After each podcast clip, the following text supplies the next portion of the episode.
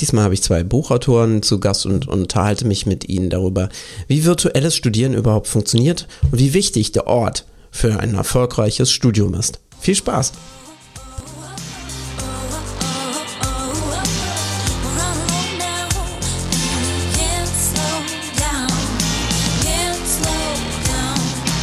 Herzlich willkommen zu einer neuen Episode meines Podcasts Bildungsupdate. Heute habe ich mal ganz ausnahmsweise zwei Gäste. Und zwar habe ich den Professor Dr. Lahning von der Diploma und den Dr. Hanstein zu Gast und beide werden uns berichten über ihre neuen Bücher. Hallo. Ja, freue mich, dass wir bei Ihnen sein dürfen. Grüße sehr, Fabian. Ich würde ganz gerne am Anfang mal ein bisschen einleiten, weil ich selber habe ja an der Diploma auch mein Studium gemacht und deswegen liegt mir natürlich sehr am Herzen, dass wir uns ein klein wenig am Anfang mit unserer Hochschule beschäftigen. Mhm. Äh, ich natürlich nur als, als Teilnehmer der ganzen Kurse und äh, freudiger Bachelorstudent. Und vielleicht könnten Sie, Herr Laning, ein paar allgemeinere Worte zu der Hochschule nochmal sagen. Ja, gerne. Also die Diplomhochschule ist eine private Hochschule mit Sitz in Nordhessen und wir haben zurzeit um die 8000 Studenten, von, von denen die meisten äh, Fernstudierende sind und deutlich über die Hälfte auch virtuell Studierende. Wir haben viele ja, so Nischenstudienangebote, die im Bereich Gestaltung, worin ich tätig bin, liegen, äh, aber eben natürlich auch Wirtschaft, Technik und Soziales. Ja, unser Gespräch dreht sich ja äh, vermutlich sehr stark um diese Zusammenhänge aus dem virtuellen Lernen. Genau, ich wollte da kurz nochmal einleiten für alle Hörer, die nicht unbedingt wissen, was wir jetzt tatsächlich mit virtuellem Lernen meinen. Die Diploma hat das Konzept, dass man nicht physisch anwesend sein muss zu den Vorlesungen, sondern über ein Konferenzsystem sozusagen an den Vorlesungen teilnehmen kann, sich aktiv an den Gruppenarbeiten beteiligen kann und darüber dann ja eigentlich die Vorlesung etwas aus meiner Sicht ein bisschen persönlicher machen kann, als das jetzt in einem großen Vorlesungssaal auch wäre. Ja, das ist auch meine Erfahrung und Beobachtung, dass man jetzt erstmal sagt, Fernstudium, ja, da bin ich weit weg und so weiter. Aber äh, paradoxerweise ist es umgekehrt der Fall. Das sage ich als Lernender, aber die Studierenden berichten das eben auch, dass es unglaublich schnell geht oder dass es auch ein notwendiger Bedarf ist, Kontakt zu bekommen, der dann äh, interessanterweise sehr intensiv wird im Verlauf des Studiums. Genau, ich glaube, dazu kann man auch noch sagen, dass die äh, Diploma zum, zum Fernstudium eigentlich ja zwei, zwei Varianten fährt. Also einmal äh, die Variante, wo wir gerade drüber gesprochen haben, also äh, mit virtuellen Vorlesungen. Das heißt, man muss nirgends hinfahren, um sich zu treffen. Und dann gibt es aber auch nochmal die Variante mit Präsenzvorlesungen. Vielleicht könnten Sie da nochmal was dazu sagen.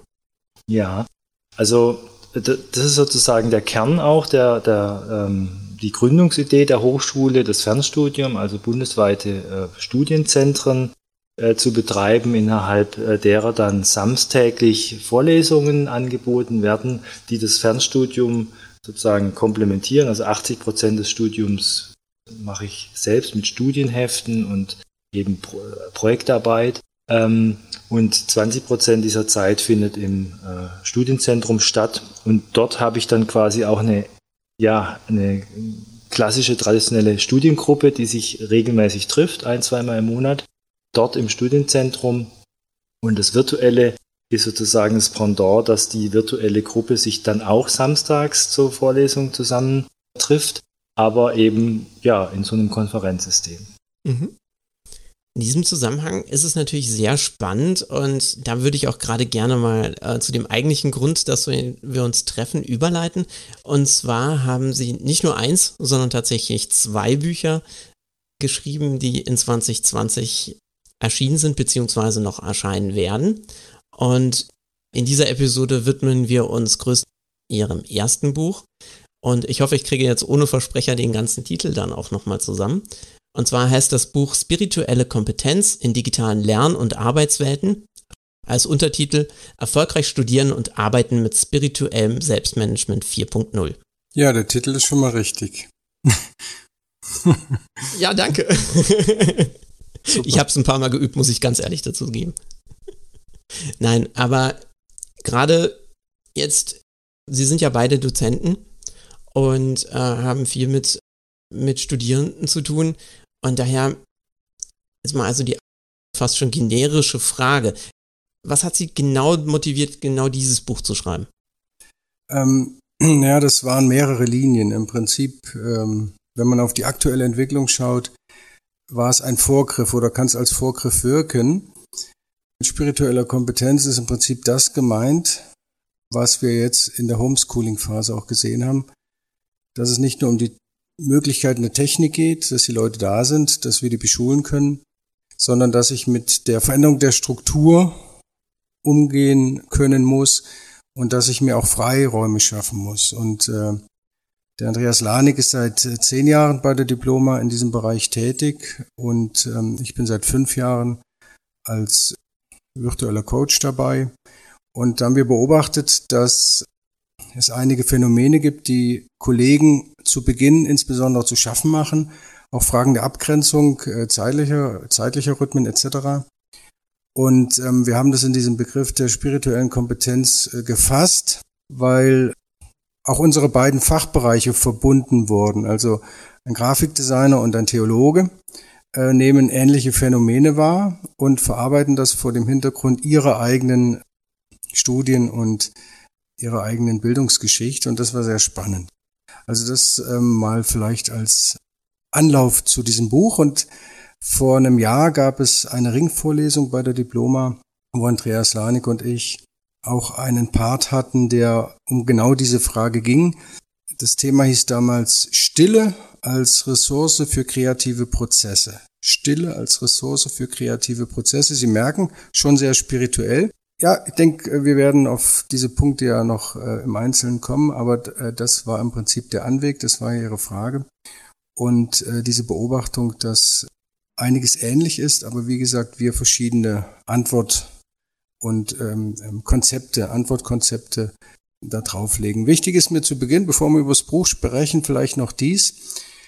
Spiritualität ist ein Begriff, der ist nicht ganz ungefährlich, weil da könnte ja auch Esoterik mitschwingen äh, oder ein anthroposophischer Ansatz. Also wir haben das ganz ohne Steiner geschrieben, dieses Buch. Spiritualität äh, sind wir deswegen gut gefahren, weil wir quasi einen konfessions- und religionsübergreifenden Ansatz vorlegen wollen und diese spirituelle einfach so ein Sammelbegriff ist, ohne im Prinzip religiöse Glaubenssätze zu ähm, transportieren, weil darum kann es äh, überhaupt nicht gehen. Ja, vielleicht kann ich da noch was anfügen. Also tatsächlich äh, ist diese Idee zu dem Buch aus der Praxis entstanden und wir als auch als private Hochschule, generell äh, Bildungsinstitution, haben ja quasi die grundsätzliche Idee, das Religiöse äh, und damit auch das Spirituelle so ein bisschen als Privatsache außen vor zu lassen. Daran äh, halten wir uns sozusagen auch, also deshalb zu diesem Risikobegriff das zu sagen, dass man aber auch feststellt in der Begleitung, dass es ab einem bestimmten Punkt halt wichtig ist, über solche Dinge zu sprechen. Und aus meiner Forschung heraus war es eben so, dass man äh, diesen Ideenfindungsprozess äh, bei Grafikdesignern halt schon auch theoretisch so betrachten muss, was getan wird und aber auch insbesondere empirisch feststellbar ist, dass man so einen Moment, der diffus ist, der äh, über den schwer zu sprechen ist, äh, hat in den äh, Entwicklungswegen durchs Studium. Und so war eben diese Ringvorlesung Stille als Ressource kreativer Prozesse, habe ich das jetzt den Titel richtig im Kopf. Also mhm. auf jeden Fall war diese Ringverlesung da, ein Angebot sozusagen dieses Thema sozusagen von außen ein bisschen zu beleuchten und war dann tatsächlich Anlass für das Buch. Und so haben sich die Wege, unsere Wege auch getroffen, dass eben dieses Thema in der Begleitung von Studierenden halt ein, ein Bedarf ist, der, den aufzugreifen wir für unumgänglich sogar hielten, weil er einfach vorkommt, implizit zwischen den Zeilen und regelmäßig. Das war jetzt schon ein schönes Beispiel inhaltlicher äh, Art, falls Sie das aufgreifen wollen. Implizit, es ging nämlich um die Krise, ja. Das war damals der Ausgangspunkt. Der Andreas Lanik hat es ja gerade mit diesem Entstehungs- und, und Schaffensprozess so äh, geschildert, was wir vielleicht auch außerhalb äh, von kreativen Berufen kennen. Ja, wir haben eine Idee, man begibt sich auf den Weg und dann stürzt, scheint das Ganze oder will das Ganze zusammenstürzen und dann falle ich erstmal in ein Loch.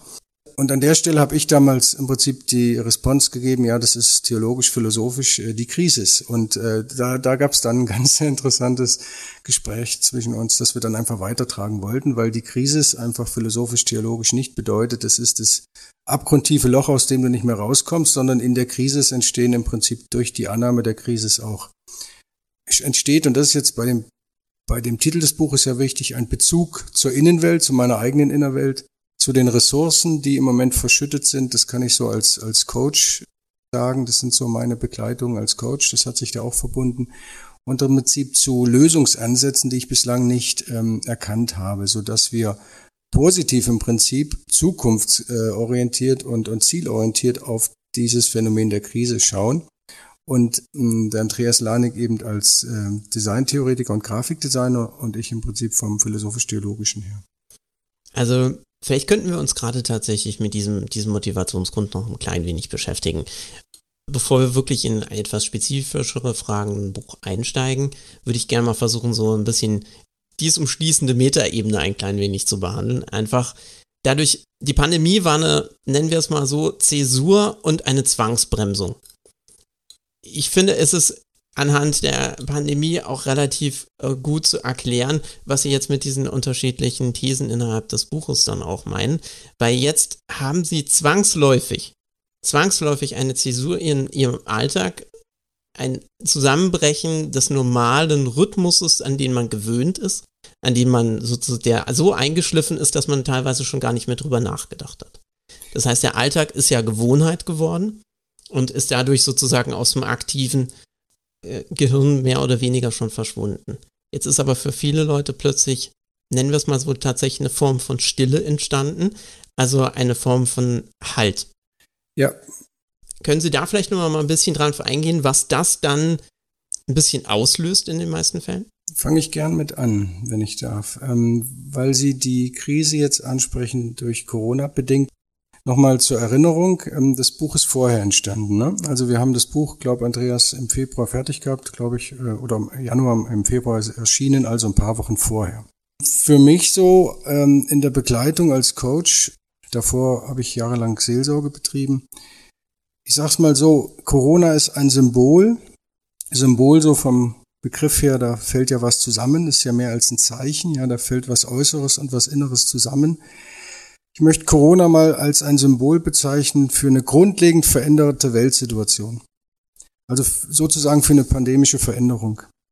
Bislang in den letzten Generationen, Industriegesellschaft, digitale Gesellschaft, postmodern schlechthin, worum ging es da? Da ging es um Wachstum, um Fortschritt, äh, Fortschritt. Da ging es um Pläne, um Strategien, um Perfektion, äh, um Strategien. Äh, das sind auch Sachen, die ich im Business äh, Coaching begleite in der, die Krise hat aufgezeigt, das Leben ist ungewiss, Pläne sind kurzfristig, unsicher auch das Leben, nicht nur ungewiss, sondern unsicher, hochkomplex. Und auch diese ganze Dynamik, die entstanden ist in und mit Corona, hochkomplex. Und das ist ja wieder eine Parallele zur virtuellen Welt.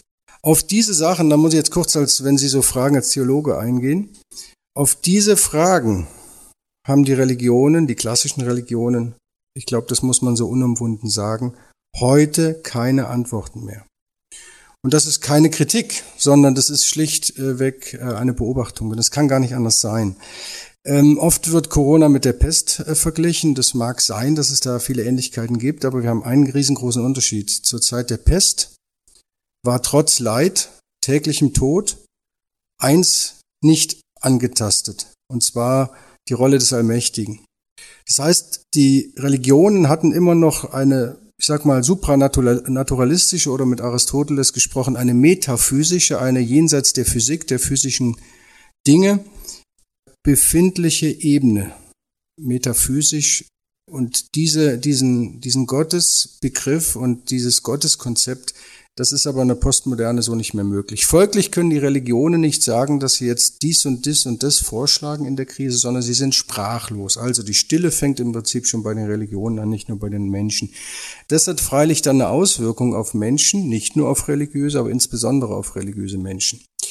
Äh, kurz gefasst, ähm, Mir fällt gerade dazu Ernst Trölsch ein, ein evangelischer Theologe, der hat im Übergang vom 19. zum 20. Jahrhundert sich Gedanken gemacht äh, zu den religiösen Sozialgestalten der Zukunft. Da taucht in der evangelischen Theologie, nicht in der katholischen, die ist auch über Jahrhunderte voll von diesem Begriff, aber da kam er wieder, der Begriff der Mystik auf. Wir hätten unser Buch auch mystisch nennen können, das wäre vielleicht aber ein bisschen, ja, im umgangssprachlichen Sinn mystisch geworden. Ich weiß nicht, ob das dann so gut angekommen wäre. Aber was meint diese Mystik? Sie meint eine von Institutionen freie Innerlichkeit der gelebten Religiosität. Und das ist heute dran. Also entweder lege ich die ab oder in der Krise, ich kriege einen neuen Bezug zu dem, was mich hält. Der Begriff des Halts, sehr schön, der kam eben von Ihnen schon, der steckt im Wort Religion, religare, sich rückbinden, lateinisch sich festmachen. Das heißt, all das, woran ich mich festmachen kann in der Krise, meine Beziehungen, also alles, was mich als Sozialwesen ausmacht, aber ganz besonders auch nach innen. Das ist für uns spirituelle Kompetenz. Und das ist entscheidend, ist das A und O im Prinzip, mit dieser, mit dieser, ich sage immer so gern zurückgeworfen, mit diesem zurückgeworfen sein auf mich selbst umgehen zu können, weil das ist nicht das, was in den letzten Generationen vermittelt wurde. Da ging es im Prinzip um, um eine wunderbare Darstellung des Selbstkonzeptes und des Selbstbildes, aber damit klarzukommen, dass ich im Moment nicht die Hebel in der Hand habe also philosophisch gesprochen mit der Kontingenz, dass es so oder so sein kann, so oder anders sein kann. Das ist die Riesenherausforderung jetzt dieser Corona-Krise und daran bewährt sich im Prinzip auch die spirituelle Kompetenz des Einzelnen, wobei diese nicht in Stein gegossen ist, das möchte ich nicht, nicht bewertend äh, zu verstehen geben, sondern wir wollen im Prinzip dazu beitragen mit diesem Buch, dass ich die spirituelle Kompetenz weiter ausbilden kann, ausbauen kann, stärken kann und insbesondere äh, im virtuellen. Lassen Sie mich da gerade nochmal einwerfen. Und zwar haben Sie ja gesagt, äh, dass Sie das Buch bereits vor Corona fertig hatten. Aber ich glaube, es trifft trotz allem ziemlich einen Zeitgeist, weil wenn ich mich jetzt so ein bisschen letztes Jahr zurückerinnere und auch zumindest dem, was ich auf YouTube folge, ist es in der etwas jüngeren Generation einfach ein großer ja, Wandel. Das heißt, wir haben jetzt wirklich ein postindustrielles Zeitalter. Das heißt, diese klassischen Muster, die man auch tatsächlich noch in der Schule lernt, oder sowas, sprich, der Job, den hast du dann theoretisch bis zur Rente. Die zerbrechen seit den letzten Jahren natürlich auch. Ja. Das heißt, wir haben wirklich statt diesem, wirklich, wir haben äh, also diesen Drei-Phasen-Konzept. Also wir, wir, äh, wir lernen, wir gehen in den Beruf, wir gehen in den Ruhe, äh, Ruhestand. Ist bei vielen Leuten im Lebenslauf viel komplexer, viel wandelbarer. Das heißt, sie haben natürlich immer noch eine, eine möglichst gute Grundbildung, aber wandern dann zwischen, zwischen festangestellt, zwischen Praktika und zwischen, zwischen Freelancer-Dasein teilweise hin und her und meandern in diesem ganzen Unternehmenskonstrukt durch die Gegend. Und das scheint äh, in den Generationen, in denen ich mich auch befinde, dann tatsächlich zu, zu einer klassischen Abkehr von diesem in Anführungszeichen Rollenmodell. Also man sieht sich weniger als äh, Arbeitnehmer, als tatsächlich bis zu einem gewissen Grad. Das heißt, der Blick geht weniger nach außen, er geht ein bisschen mehr nach innen. Also mhm. sprich, was motiviert mich? Und äh, das habe ich auch wieder gefunden in Ihrem Buch, wenn wir gerade auf den Bereich der Sinnsuche eingehen. Mhm. Ja. Andreas, magst du? Ja, also ich, äh, mir ist noch ein Bedürfnis, noch, noch eine andere Zwischenbemerkung mhm. zu machen. Gerne. Vielleicht so von, wir haben jetzt gerade gehört von Thomas Hanstein, diese Einordnung, äh, was hat die äh, Religion als enorm tiefes und weites Wissensgebiet den heutigen Problemen und Herausforderungen zu sagen. Ja, das ist ein Zusammenhang, der äh, aus dem das Buch auch lebt. Ne? Was haben wir quasi aus den Bedarfen aus virtuellen äh, Studiengängen, die ja übrigens auch gerade diese Zeitmodelle gerade, ähm, also dieses Auseinanderdriften der Zeitmodelle äh, deutlich zeigen. Also diese Idee, ich durchlaufe ein Studium, bin dann am Ende sozusagen ein anderer, weil ich eine andere Employability habe, eine, einen anderen Marktwert und äh, sozusagen, also überhaupt diese Ideen von linearen Zeitabständen, dass ich sozusagen irgendwo hinlaufe das macht vergessen, dass es äh, das zyklische Modell gibt, dass äh, unser Körper ein Zeitmodell hat oder ein Zeitkonzept oder es ist gar kein Konzept, es ist halt Natur, ähm, dass es in 24 Stunden äh, läuft, dass es Ruhe- und Aktivitätsphasen hat und so. Also diese lineare Zeit und diese zyklische Zeit, die tritt in ein Spannungsverhältnis. Und das ist letzten Endes auch ein ganz wesentliches Moment gewesen, zu sagen, damit müssen wir uns beschäftigen, weil das beschäftigt auch die Studierenden, die auch, wie Sie richtig sagen, äh, aus diesen Ideenwelten äh, herausgeworfen werden, die sie kennen aus der Schule und aus dem Betrieb, hin in dieses, was ich äh, als hybrides Atelier benenne, weil da jetzt Designer drin arbeiten. Aber ich glaube, das gilt für jedes Homeoffice, dieses Konzept des hybriden Ateliers, das sozusagen eine eigene Blase darstellt und jetzt sozusagen auf sich zurückgeworfen ist und die Kompetenz, spirituelle Kompetenz attributieren, bilden muss, zu sagen, wann muss ich für mich bleiben, wann muss ich nach außen gehen und wie steht es in einem guten Gleichgewicht. Darf ich da ein Beispiel dazu geben? Das äh, kam, ist nämlich ganz frisch und das passt da sehr gut. Äh, Nochmal zur Erinnerung, Andreas Lanik, zehn Jahre Erfahrung als Professor und äh, ich fünf Jahre als virtueller Coach und äh, mit ihm zusammen als Trainer für äh, virtuelle Dozenten. Das machen wir auch schon seit über fünf Jahren. Aus diesem Kontext heraus wissen wir, dass Menschen, die sich länger lehrend oder lernend im virtuellen Raum begeben, manche Kinder in dicken Anführungsstrichen Krankheiten ablegen. Das ist nur normal. Und wir beobachten aber gleichzeitig, dass Sachen, die wir schon vor Jahren beobachtet haben im virtuellen Raum der Hochschule, im Prinzip jetzt wieder aufpoppen im Homeschooling. Ein Beispiel, eine Kollegin, die nachts noch im virtuellen Raum unterwegs ist und irgendwann um halb drei da was einstellt. Und dann wird das irgendwie über das System an die, an die Schüler weitergegeben. Sie hinterlässt Spuren. Sie zeigt auch auf, ich komme mit der Struktur irgendwie noch nicht so klar oder ich genieße die Riesenfreiheit, da 24 Stunden drin sein zu können, wann ich will.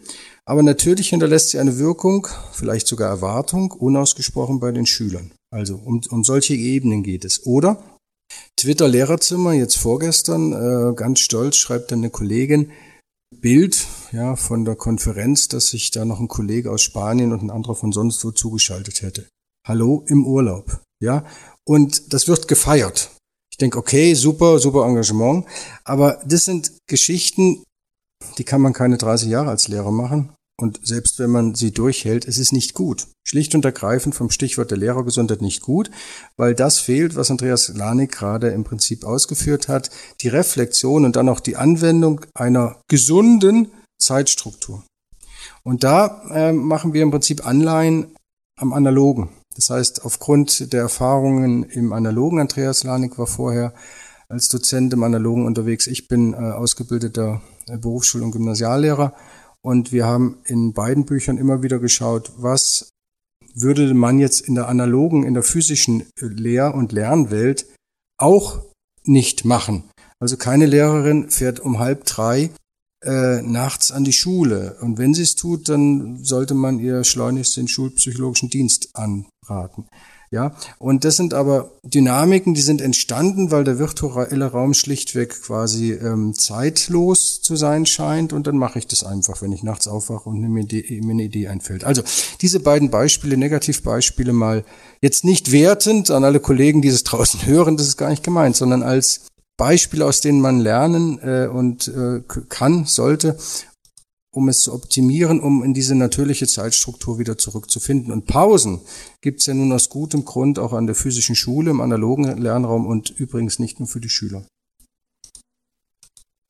Äh, Herr Lanning, bevor, bevor, ich wollte ganz kurz nämlich zwischengrätschen, bevor ich Sie dann dran lassen würde. Und zwar, Herr Anschein, Sie sagten gerade eben, dass, dass jetzt sozusagen diese neuen Methoden beziehungsweise das allzeit äh, präsente virtuelle in diesem Fall natürlich auch eine negative Sache sein kann. Ich kann das nur bestätigen und ich glaube, das geht ganz, ganz vielen Arbeitnehmern, die jetzt einen klassischen Bürojob haben. Ja. Also wir haben äh, von äh, unserer Firma viele Kunden in großen Konzernen oder sowas, die jetzt seit nun Monaten und wahrscheinlich mit Aussicht auf mehrere Monate noch weiter im Homeoffice sind. Und das ist natürlich eine extreme Umstellung für alle. Man kannte diese Transition so ein bisschen vom klassischen Fernsehen zu, zu den unterschiedlichen Streaming-Services. Aber da war es mhm. mehr ein aktiver Prozess, dass man das Gefühl hat, okay, ich, ich brauche jetzt nicht mehr da zu sitzen, wenn es halt einfach kommt, sondern ich kann eine Unterhaltung äh, on demand einfach konsumieren. Mhm. Das heißt, ich habe es äh, mehr die Möglichkeit, schöne Sachen zu meinem Zeitplan zu machen. Ja. Jetzt ist aber genau das passiert, dass genau auch dieser normale Ablauf, der sonst ansonsten den Tag strukturiert hat, ebenfalls zusammengebrochen ist. Und für viele Leute ist das natürlich, wie Sie auch schon erwähnt haben, eine große auch Gefahr, beziehungsweise zumindest mal eine Umstrukturierung. Wie kriege ich jetzt Privatleben? Wie kriege ich äh, die Arbeit jetzt äh, so kombiniert, ähm, dass man sich da tatsächlich auch nicht überarbeitet oder auch irgendwelche Erwartungen bei anderen Leuten setzt. Weil wenn jetzt die Arbeitszeiten durch Kinder zum Beispiel eher in die Abend- und Nachtstunden geraten sind, ist es auch für mich teilweise manchmal schwierig, dann äh, den, den Kollegen nicht äh, in irgendeiner Weise was einzustellen, mitten nachts um 21, 22 Uhr und dann, manche reagieren dann auch tatsächlich. Und dann sage ich nie, hey, ich habe es nur eingestellt, dass wir es morgen bearbeiten können, weil ich einfach vergessen hatte, äh, nochmal eine gewisse Zeitstruktur vorzugeben, zu sagen, nein, wir gucken uns das morgen gemeinsam an, es ist jetzt nur schon mal da, dass es übertragen wird. Ja, es, äh, diese Schnelllebigkeit, die das Virtuelle oder die Social Media überhaupt mit sich gebracht haben, potenziert sich natürlich in der jetzigen Situation ohne dass ich es will. Also Sie konnten sich bisher überlegen, nutze ich überhaupt Facebook, Twitter, äh, kaufe ich mir überhaupt ein Smartphone? Sie brauchen als deutsche Lehrer kein Smartphone. Wofür? Denn Sie dürfen ja sowieso nicht mit den Schülern WhatsApp und datenschutzrechtlich. Ja, also diese Freiwilligkeiten sind ja ausgefallen und plötzlich soll jeder Homeschooling machen oder sollte.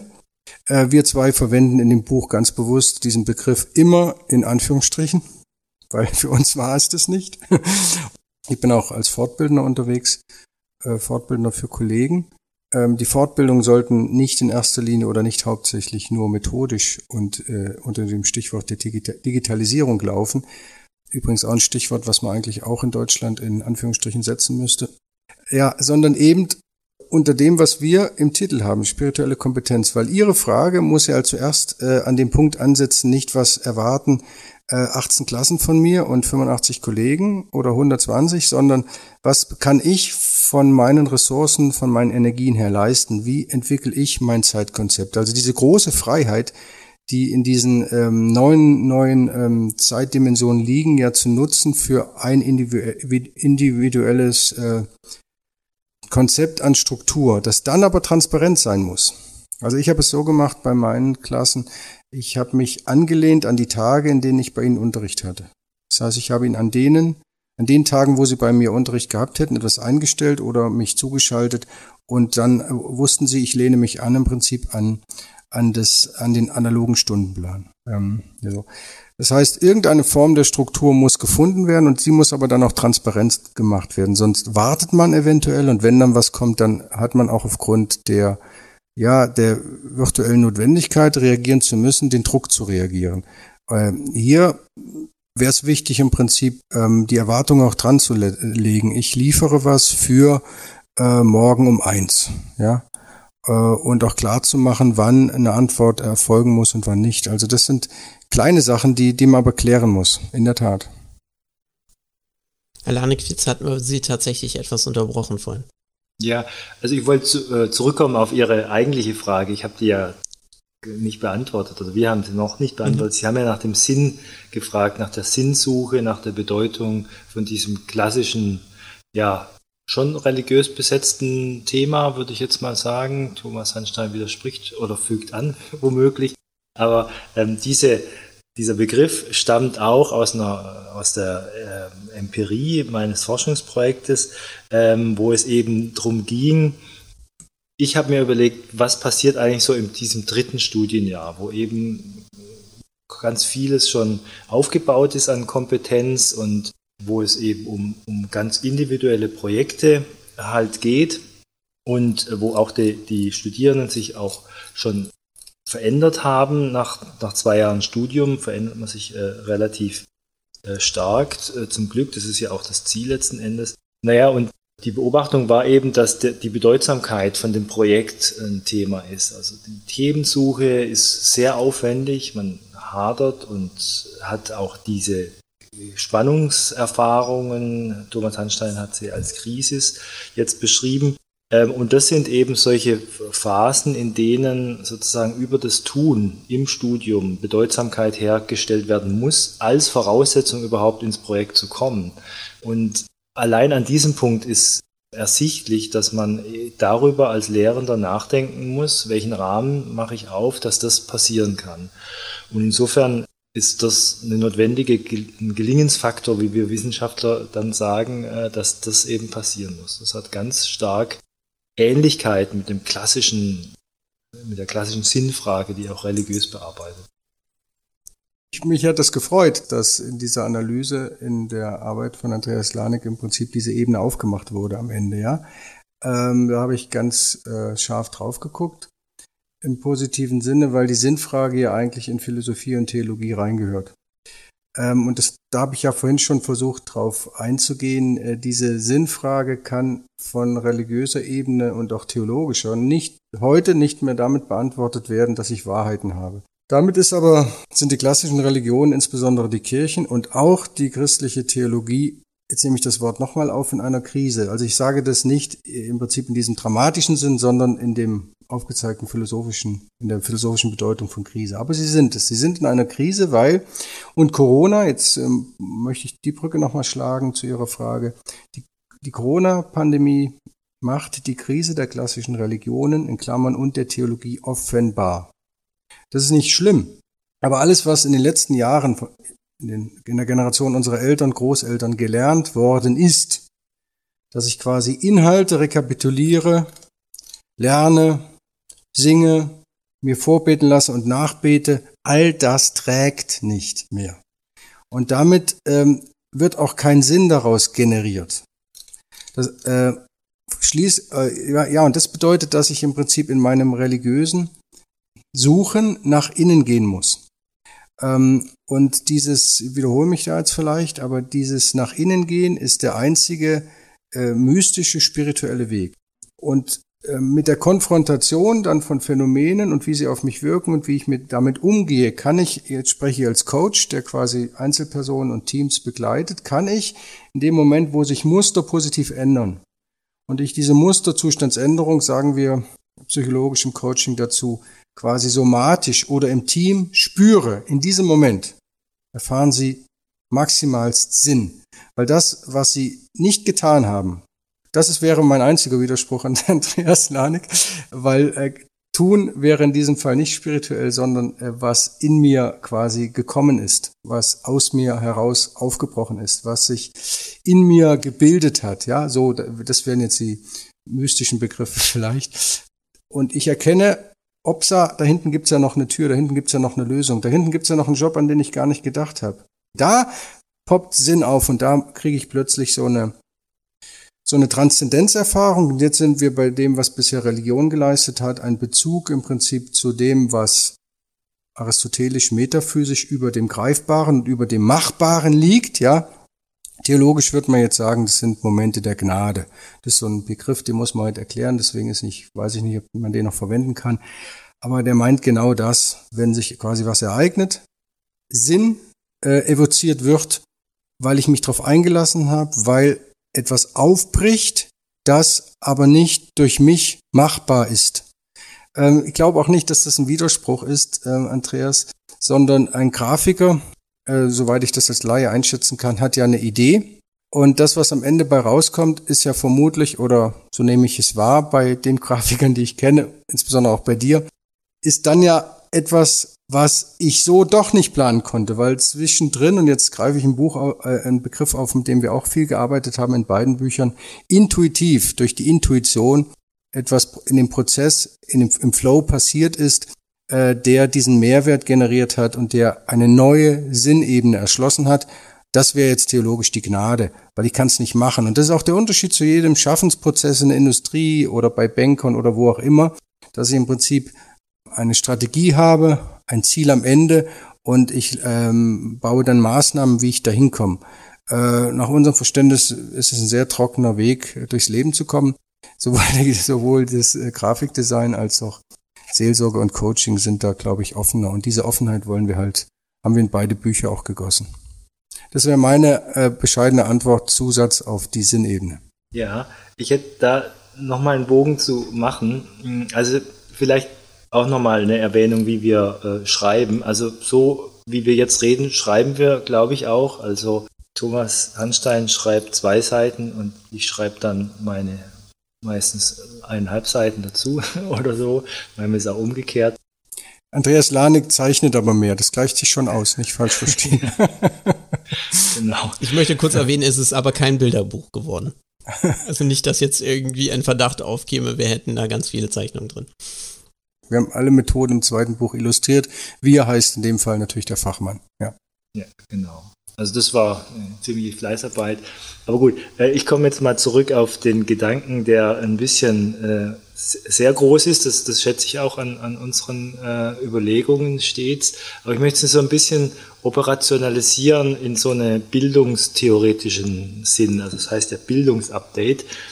Denn ähm, diese Entwicklungsprozesse, die Thomas Hanstein gerade äh, beleuchtet hat, aus so einer philosophischen und ja, humanistischen Überlegung, wie passieren Entwicklungen eigentlich, die treffen sich quasi in diesem virtuellen äh, Studienformat, wo es eben auch darum geht, dass ehrgeizige und sehr ja, weltliche, konkrete, aber vor allem eben sehr ehrgeizige Menschen sich auf den Weg machen, den nächsten Horizont sozusagen zu erreichen. Meistens natürlich und das finde ich auch absolut richtig und es war für mich auch eine wichtige Motivation, einfach beruflich weiterzukommen, eine neue Kompetenz zu lernen, eine neue Qualifikation zu bekommen. Aber auf dem Weg dorthin stellt man eben fest, und das war für mich als Lehrender auch eine ganz wichtige Etappe, äh, dass es sozusagen in dieser intellektuellen Entwicklung etwas braucht, was wir noch nicht ausreichend äh, thematisieren.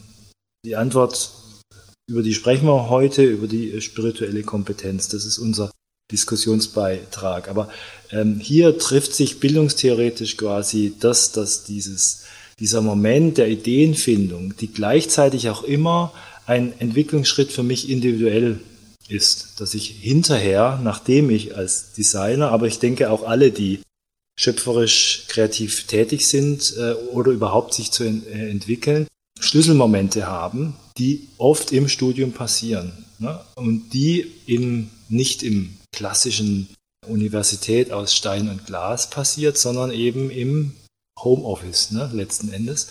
Dieser Zusammenhang, der zu dem, da kam sozusagen äh, die äh, Entwicklungsfrage zusammen mit der Frage, wie funktionieren virtuelle Studiengänge. Und so kam so quasi diese diese beiden Antworten äh, zusammen, dass einerseits festzustellen ist, dass Menschen sich entwickeln und eben diese Erfahrungen machen, die viele Ähnlichkeiten mit der religiösen Erfahrung haben und andererseits, dass das eben auch notwendig ist, um diesen Schritt überhaupt zu machen. Also insofern ist es für mich als Nicht-Theologen äh, auch ein Mittel zum Zweck und eine Technik.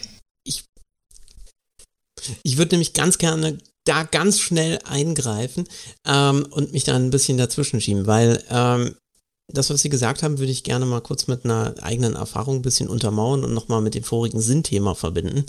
Und zwar war es bei mir so, ich hatte ursprünglich ein Präsenzstudium gemacht, da habe ich jetzt in meiner letzten Episode etwas darüber auch erzählt, habe das allerdings dann auch abgebrochen und eine Ausbildung gemacht. Ganz klassisch, bodenständig, drei Jahre vollständig durch und habe dann meinen ersten Job gemacht. Nach ein paar Jahren in diesem Job habe ich so ein bisschen meine Krise bekommen, weil ich gedacht habe, so, jetzt bist du noch nicht so alt, jetzt hast du deine Ausbildung und ist das jetzt dein Tagesgeschehen auf, auf ewig?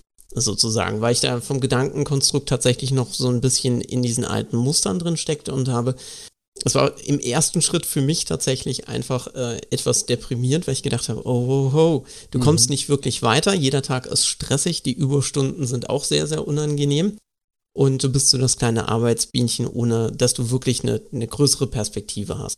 Das war die Krise.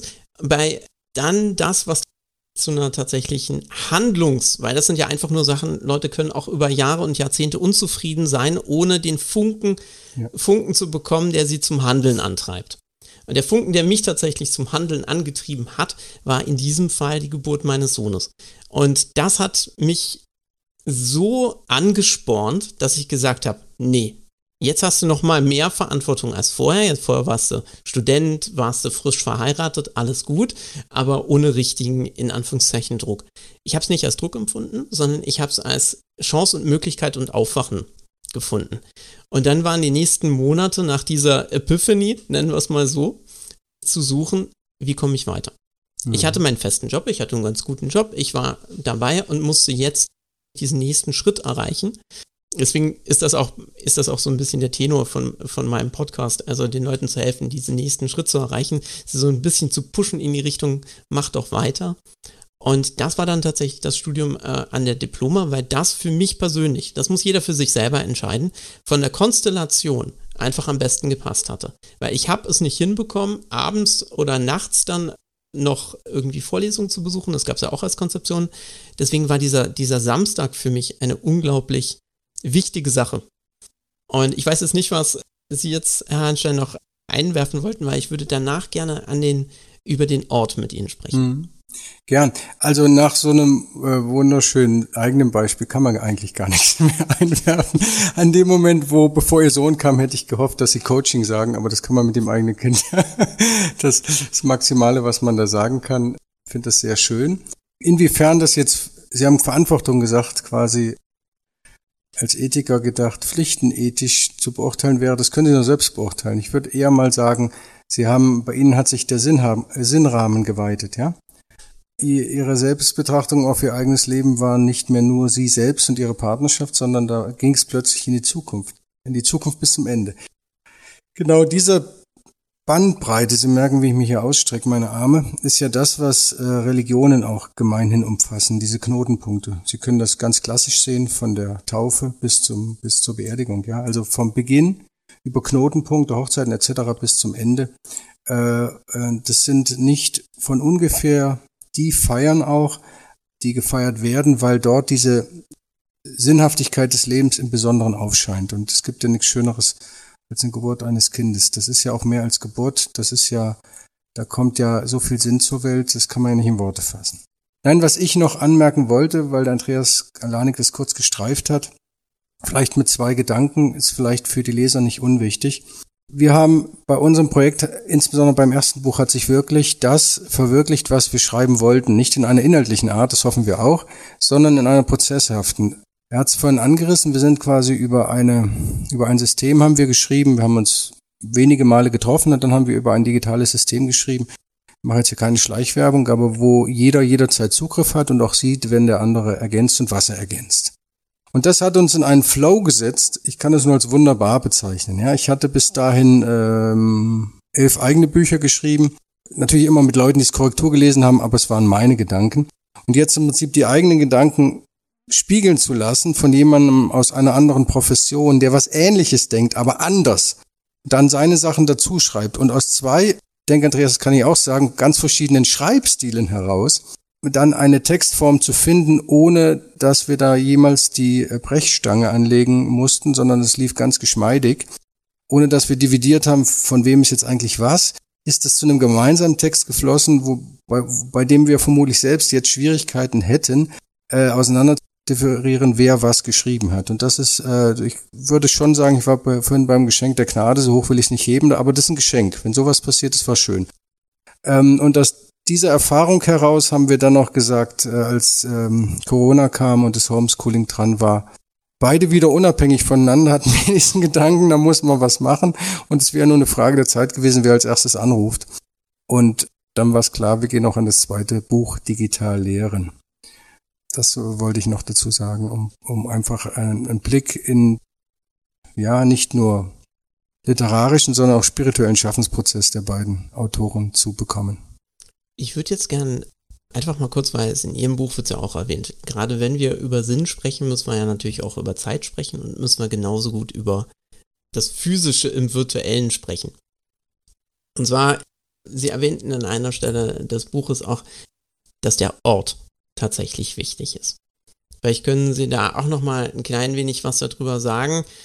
Herr Lanning, ich glaube, das haben Sie wahrscheinlich auch in Ihrer empirischen äh, Forschung dann auch gehabt, wenn es irgendwelche Rückmeldungen von Studenten dann auch gibt, inwieweit ist da jetzt, gibt es eine Erwähnung des Ortes? Gibt es Leute, haben Sie sich einen Ort geschaffen, der dann diesen Zwecke des Lernens gewidmet wurde? Also das ist interessant, weil das ist, war für mich in, in der Anfangsphase des Forschungsprojektes auch der erste wirklich große Aha-Moment für mich, dass ich festgestellt habe in vergleichenden Interviews oder in Interviews, die ich verglichen habe, dass die Studierenden ähnlich handeln, nämlich äh, sich einen Tisch einrichten in ihrer Wohnung, der sozusagen symbolisch fürs Studium steht. Ne? Wenn ich da sitze, dann studiere ich. Und dann sieht, sieht auch die Familie, aha, jetzt studiert sie wieder, vielleicht nicht so arg stören oder so. Also dieses Umräumen der Wohnung, das ist so eine Umwidmung von Raum und Zeit. Das war für mich ein ganz wesentlicher Aha-Effekt, den ich eigentlich gesagt, den ich nicht feststellen konnte, weil er für mich ähm, erstmal trivial ist. Ja klar, ich muss ja irgendwo sitzen. Aber es war äh, im Verlauf der Beobachtung immer, immer mehr, dass es sich überschnitten hat bei, in den äh, Geschichten und auch die Räume sich ja, zu mentalen Räumen entwickelt haben, äh, die dann auch äh, eingerichtet wurden, weil Raum und Zeit zusammenhängt. Also es wird auch der Abend umgewidmet, ne, weil ich dort äh, vorher was anderes gemacht habe und es, es, es entstehen solche Ritualisierungen und die hängen mit Zeit und Ort zusammen. Also zu welcher Zeit bin ich an welchem Ort und was mache ich da? Ähm, und so zieht sich das eben dann auch durch und wird dann auch zu einer Theorie, zu diesem äh, hybriden Atelier-Theorieansatz, ähm, der eben diese Zusammenhang von symbolischer Umwidmung, zeitlicher Organisation und letzten Endes auch Körperlichkeit dann beinhaltet. Und so äh, fließt es dann auch so zusammen mit der mit dem, was ich jetzt vorhin als zyklische äh, Zeit gemeint habe, dass man eben eigene Rhythmen lernt wahrzunehmen, die ja vorher sozusagen mir aus der Hand genommen wurden, indem ich Schulpläne habe oder Vorlesungspläne und also diese ganze Fragen der Selbstorganisation stellen sich dar als Struktur, die ich dann als hybrides Atelier formuliert habe und das wir dann eben aufgegriffen haben im ersten Buch als ja, Kontextualisierung in, in philosophischen Bereichen und natürlich bildungstheoretischen Bereichen und im zweiten Buch dann eben als Technik Grundlage für äh, Lehrende, das aufzugreifen, zu motivieren, zu unterstützen, dass es eben äh, diese zyklische Zeiten gibt, die nicht mehr oder die schwierig zu synchronisieren sind. Da haben wir ja gerade auch drüber gesprochen. Was aber im Prinzip jeder weiß, das ist ja, das ist ja das Phänomen daran. Jeder Sie auch äh, haben eine, eine äh, Schulsozialisation. Wir sind alle in die Räume gelaufen, die zum Lernen gedacht waren. Keiner ist mit seinem Mathebuch in die Mensa gerannt. Sei denn, er wollte den Lehrer provozieren in der achten Klasse. Das Phänomenale ist, doch, ist eher daran, dass in dem, ich würde gar nicht sagen Übergang, sondern mit dem hineingeschmissen werden in den virtuellen Raum, das wie vergessen ist. Die Herausforderungen, die Multikom Komplexität ist so hoch, dass, das haben wir auch untersucht und im Homeschooling äh, wurde es wieder bestätigt durch Umfragen bei Schülern, die Lehrkräfte sich meistens auf eins beschränkt haben. Wie kriege ich einen Stoff von A nach B? Und all das, was im Raum wichtig ist, in den Hintergrund geschoben wurde. Das ging so weit bis äh, zu den Phänomenen, dass, dass es in Ordnung war, wenn ich alleine da sitze und maximal ich eine Kamera habe und die Schüler über Chat, Chat verbunden sind und nebenher sonst was machen, ja. Und deswegen da nochmal eine ganz starke Erinnerung an den analogen Raum. Ähm, Andreas Lanik hat es über seine Umfragen im Prinzip bestätigt. Wir können es aber gleichsam von der Empirie, Empirie her ab, ablesen, wenn wir einfach nur schauen, wie, wie geht Schule analog. Unsere Meinung ist, dass das Virtuelle nicht so viel anders ist, sondern äh, eine These lautet, wir müssen erstmal überprüfen, Stichwort bei den Methoden haben wir das so gemacht bei unseren 64 Methoden. Was läuft im Analogen gut? Ähm, was kann man eventuell überführen ins Digitale? Und äh, dann sollte man nicht ähm, sagen, gestern war analog und heute ist digital. Und ähm, dieser Ansatz führt dann in das, was eben gesagt wurde, in das Hybride, aber es ist ein Weg. Und das, was da untersucht wurde, was jetzt beispielhaft bei der Diploma im Prinzip als Erkenntnis jahrelang vorliegt und jetzt auch ausgewertet, ist aber nicht gleichsam eingeflossen in die, in die, in die neuen äh, schulischen Situationen, sondern es scheint, wie wenn wir im Prinzip beim Punkt Null beginnen. Und das ist auch ein, ein großes Fragezeichen meinerseits. Es gibt eine Handvoll Hochschulen, die im Prinzip auch private Schulen übrigens, die digital schon seit Jahren unterwegs sind. Und ähm, aber irgendwie ist das nicht da, sondern man man man äh, ja versucht äh, so die digitale Steinzeit irgendwie so zu lösen, als ob zehn Jahre vorweg noch nichts gedacht wurde. Scheint mir. Ich mag da gerade auf das Digitale dann nochmal eingehen, weil obwohl jetzt äh, digital sozusagen eigentlich eher eine schlichte Form des Übertragungsweges darstellt, scheint es doch tatsächlich für uns alle etwas schwieriger zu sein. Das Digitale bedeutet aber auch in den meisten Fällen tatsächlich eine Zeitauflösung. Und das bedeutet dann wiederum, dass der, der Einzelne etwas mehr dafür verantwortlich ist, seine Zeit zu strukturieren. Und dafür mag ich auch nochmal kurz auf das, was äh, Herr Lanik gesagt hat, eingehen. Auch bei mir war es so, ich habe einen gewissen Ort dem gewidmet. Einfach im ersten Falle war es praktischer Natur, weil man tatsächlich für die Ordner oder irgendwelche Ausdrucke einen Platz hatte. Später war das aber eine Ritualisierung. Das heißt, man hatte wirklich das Kind war im Bett, es war Ruhe im Haus und man hatte dann die Möglichkeit, sich hinzusetzen. Das Trinken stand daneben und alles lief nach einem gewissen Muster.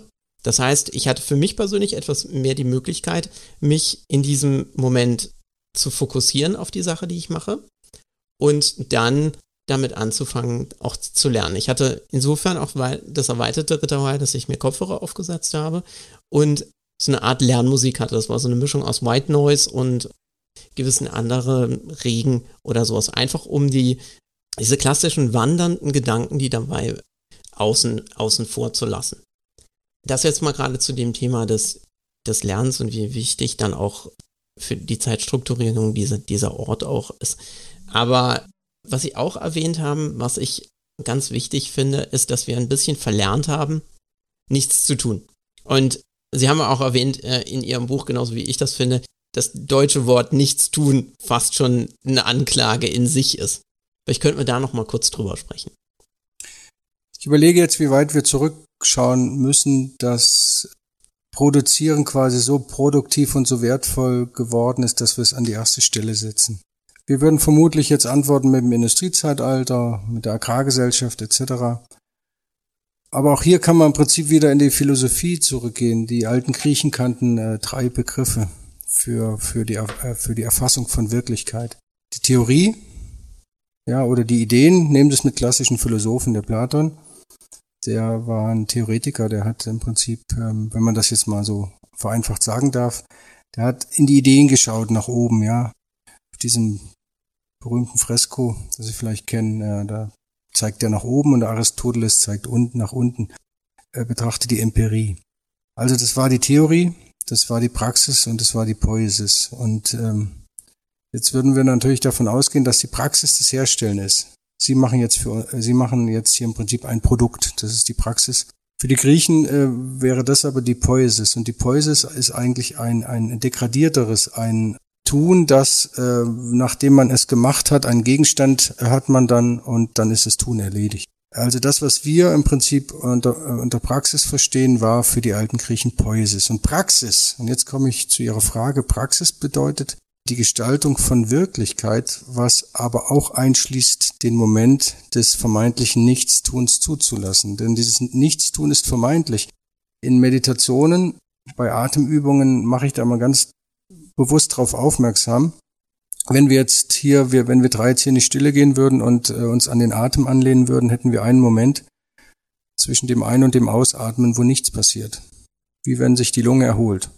Wir atmen nicht ein und dann aus, sondern wir haben einen kurzen Moment, wo nichts ist. Das habe ich auch in dem Buch als Beispiel angeführt.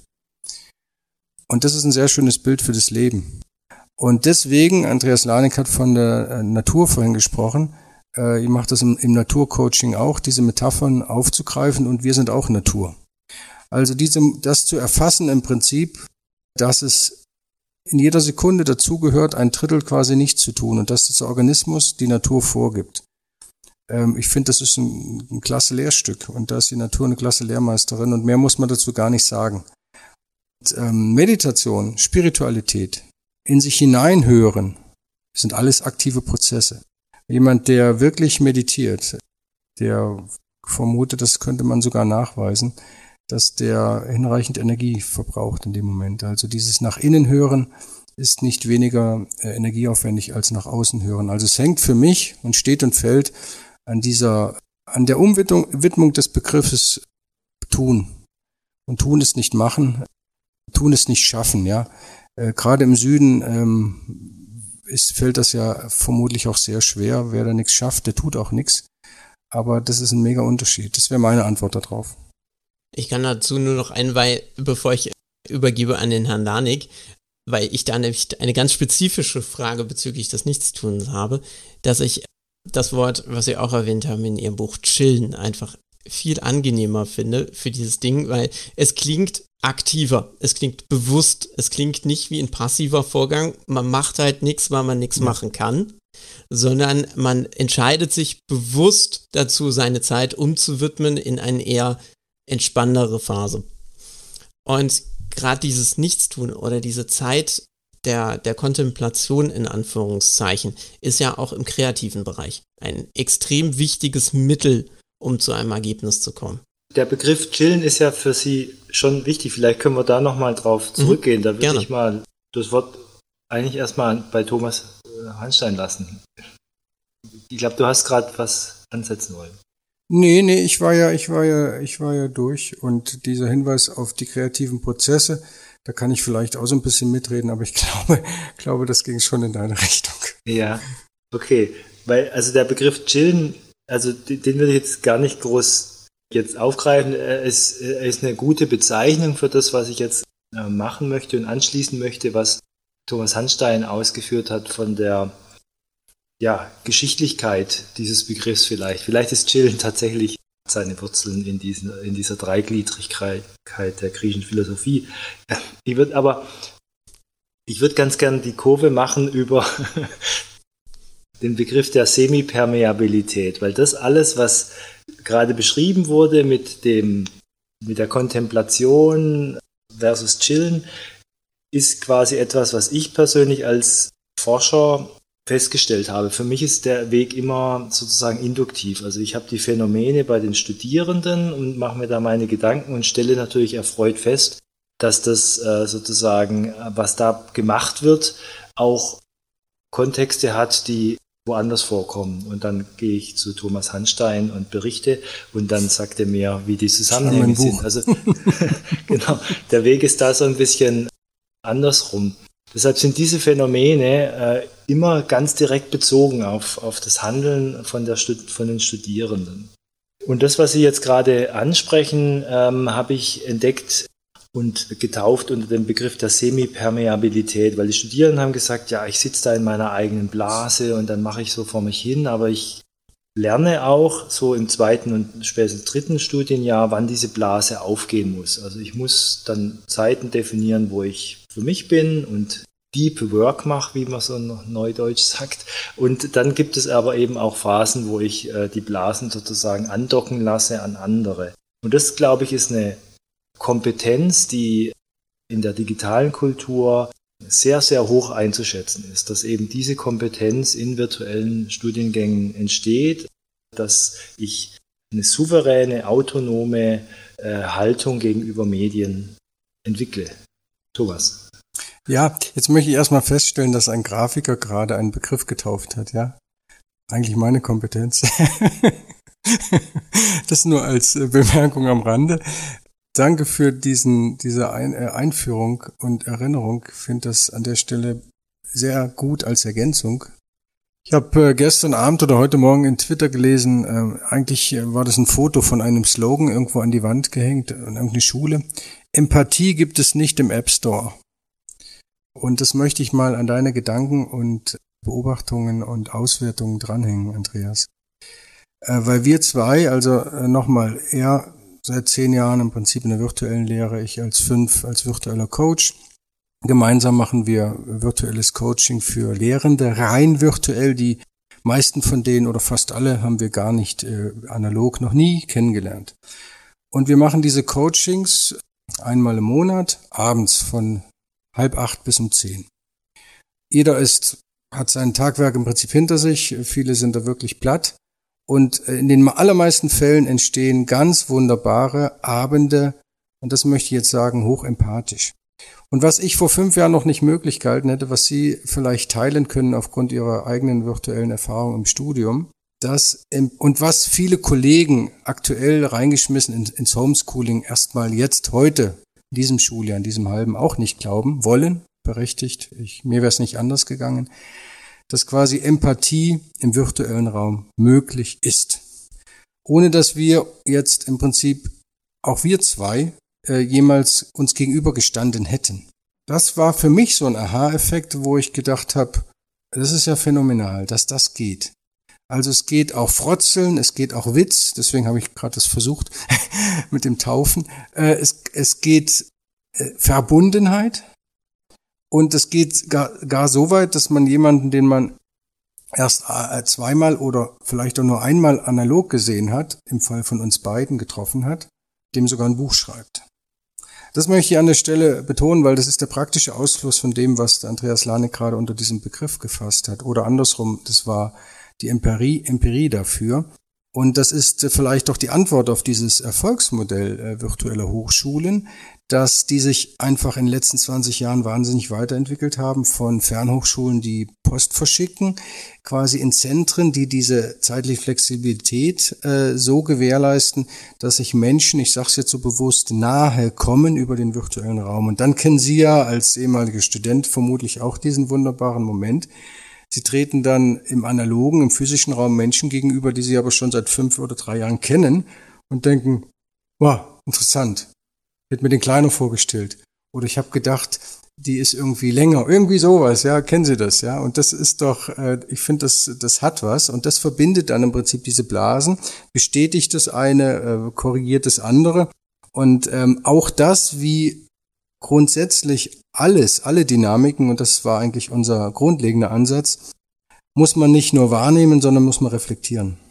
Dann hat man im Prinzip auch die Chancen, die diese, die, die der virtuelle Raum und das hybride Atelier in allen Fächern bieten kann, äh, selbst in der Hand, wenn man sich auf diese Reflexion einlässt. Ich mag als letzten Punkt für die Episode über äh, über ihr erstes Buch vielleicht noch ganz kurz eine Sache einschmeißen. Und zwar, Sie haben erwähnt, manchmal ist unser Drang zur Perfektion, der auch tatsächlich wieder aus eher wahrscheinlich aus dem industriellen Zeitalter geboren ist, ein, ein Hindernisgrund. Und man sollte vielleicht in allgemeinen Bereichen ein klein wenig mehr, nennen wir es mal etwas mehr Gelassenheit geben. Wollen Sie da vielleicht noch mal irgendwas dazu sagen? Ich würde es sogar steigern. Ich würde sogar sagen Fehlerfreundlichkeit. Mhm. Mut zur Lücke für die Studenten? Ja, weil, weil einfach, das würde jetzt der Manfred Spitzer oder Gerald Hüther einfach aus ihren äh, Expertisen heraus, denke ich, bestätigen, weil einfach in dem Moment, wo sie gelassen mit den Dingen umgehen, etwas in ihrem Kopf passiert und sich Muster verändern. Nehmen wir einfach mal das Beispiel, es gibt einen Konflikt und sie gehen in den Konflikt mit, der, mit dem perfekten Anspruch rein, den heute Abend um 19 Uhr gelöst zu haben mit ihrem Team. Dann wird das vermutlich nicht funktionieren. Und wenn es funktioniert, dann funktioniert es nicht nachhaltig. Dann hat man, hat man ihnen was mhm. vorgemacht. Aber mit einem Konflikt gelassen umzugehen, ist für mich ein schönes Bild, eine schöne Metapher für im Prinzip alle Prozesse, die mit Bildung zu tun haben. Weil ich kann nicht lernen, wenn ich im Moment nicht lernen kann. Und dann kann der Lehrer noch so gut sein und kann noch so gut trichtern. Das wird nicht funktionieren. Und dann muss er aufhören zu trichtern. Was aber unsere Sozialisation ja mit uns gemacht hat und unsere Schulsozialisation, ich bin ja nun äh, selbst Lehrer, wie sind wir denn erzogen und wie sind wir ausgebildet? Wir müssen natürlich die Fehler suchen. Und allein, dass dann im Prinzip ein Deutschdiktat äh, nachher mit mehr Rot zurückkommt, ähm, hinterlässt ja wieder eine Auswirkung. Also es geht eine Wirkung. Es geht ja nicht nur darum, da hast du Fehler gemacht, sondern allein dieses Bild allein wenn ich das sehe, im ersten Moment vielleicht als Schock, später als egal, ist mir egal, hinterlässt etwas bei mir auf meinem Weg in meiner Entwicklung und Neudeutsch macht was mit mir. Und deswegen äh, benutze ich äh, auch in Führungsseminaren und im Führungscoaching gerne den Begriff der Fehlerfreundlichkeit. Und zum Wort der Gelassenheit. Was bedeutet Gelassenheit? Gelassenheit bedeutet ja, wenn man es genau nimmt, ich muss Dinge lassen. Also ähm, wenn ich mir ein Sportprogramm zurechtlege, fünf äh, am Tag im Prinzip mich aufzupumpen und dann kommt ein kleines Kind dazu und ich schaffe das nicht mehr, dann wäre es wichtig zu überlegen, was lasse ich jetzt? Was hat die erste Priorität? Und das ist weder schlechter noch besser, sondern es, es geht nicht alles. Stichwort Zeitstruktur. Und was lasse ich im Moment? Lasse ich dann halt den einen Abend sausen oder den anderen? Das ist für mich Gelassenheit in praktischer Hinsicht. Er fließt aber nur aus dieser Haltung heraus. Und perfekt wäre dann im Prinzip das so zu takten, dass ich am Ende am Ende bin. Mhm. Der gelassene Umgang mit der virtuellen Welt bedeutet nicht im Prinzip und das ist vielleicht noch, äh, noch, aber da könnte der Andreas Lanik vielleicht nochmal, der hat eine längere Erfahrung darauf antworten. Aus meiner Sicht ist es da wichtig zu unterscheiden, was ist jetzt notwendig, was ist äh, wichtig und zielführend und, und was kann man wirklich lassen. Also ich habe es jetzt gelassen, ein weißes Hemd anzuziehen, aber ich habe, nachdem ich gemerkt habe, es gibt Störgeräusche mit meinem Mikro, es nicht gelassen, mir noch ein Headset zu holen. Also das ist vielleicht so ein Bild, ja. Gelassenheit und Notwendigkeit, dass man da die Balance findet, ist im virtuellen Raum äh, sehr wichtig. Manche Studierenden äh, und Schüler sind mit ihren Handys dabei und dann gibt's äh, Abbrüche technischer Art und so weiter. Da haben wir zum Beispiel die Regel, in der Regel ist jeder Gesicht und Ton dabei, das kennen Sie sicher noch aus Ihrem Studium, weil es einfach diese Gruppendynamik und diese Verbundenheit evoziert. Und wenn ich das nicht habe, wieder die Theorie, die Andreas Lanik gerade angesprochen hat, dann schaffe ich es nicht, diese Blasen miteinander zu verbinden und dann werde ich keine Gruppe äh, bilden können. Und Gruppenprozesse, das wissen Sie auch, und Teamprozesse sind aber im virtuellen genauso gut möglich, unsere Erfahrung. Ja. Also das war, wäre so mein Credo, die Unterscheidung zwischen Notwendigkeit und Dingen, die ich lassen kann, um äh, es einfach noch zu optimieren. Und dazu ähm, einfach in unseren Schulungen ist meine letzte Regel immer, Murphy ist mit dabei. Das heißt, im Virtuellen gibt's immer irgendwas, das nicht funktioniert. Und wenn mich das zu Weißglut bringt, dann habe ich schon verloren. So, ich muss einfach damit rechnen können. Und dann heißt es, es gibt einen Plan B oder einen Plan C oder ich mache eine kleine Pause. Ich kläre das erst. Aber ich kann im Prinzip nicht wie ein Referendar, der das lernt, Abend vor seiner Lehrprobe alles hinzuräumen und dann auch weiß, am nächsten Morgen liegt das alles da der den Schülern auch eine Schokolade verspricht, dass sie alle pünktlich sind etc. Das funktioniert im virtuellen so nicht und das muss ich von vornherein wissen und das gehört für mich zu so einer äh, virtuellen äh, Welt und virtuellen Gelassenheit oder Gelassenheit in der virtuellen Welt mit dazu. Ja.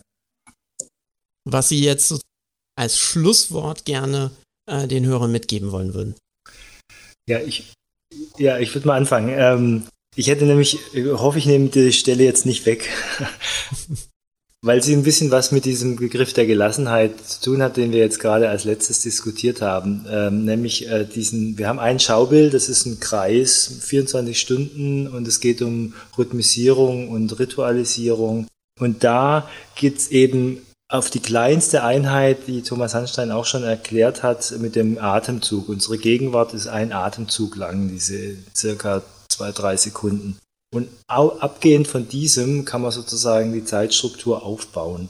Und das ist eine Übung, weil es uns wichtig war, eben auch konkrete Übungen anzubieten. Und das würde ich als, als ganz elementare Lieblingsstelle bezeichnen.